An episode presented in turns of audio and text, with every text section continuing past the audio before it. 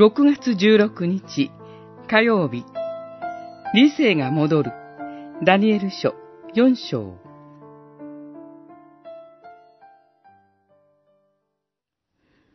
その時が過ぎて私ネブカドネザルは目を上げて天を仰ぐと理性が戻ってきた。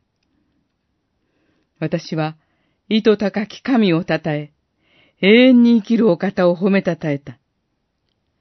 その支配は永遠に続き、その国は世々に及ぶ。四章三十一節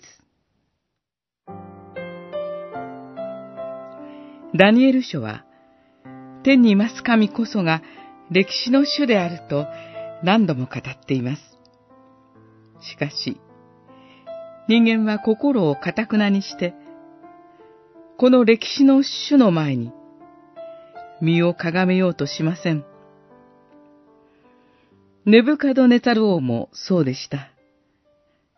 ダニエルの夢の解き明かしによって警告を受けても、王宮を散歩しているとき、バビロンの繁栄と自分の権勢を誇ります。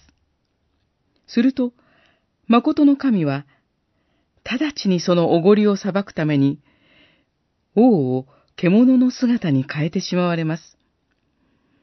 王は人間社会から追放されて、野の獣と共にしばらくの時を過ごします。その後、彼は悔い改め我に帰ります。その時のことを聖書はこう語ります。私、ネブカドネザルは目を上げて天を仰ぐと理性が戻ってきた。彼は神を賛美し、称えます。御言葉はここで理性が戻ってきたと語っています。神を信じ、神を崇めるようになることが理性を取り戻すことなのです。事実、神を信じることなくおごりに生きるとき、人間は獣のようです。それは本当ではないでしょうか。神を信じることほど人間らしいことはない、とある人が言いました。理性を取り戻して歩みましょう。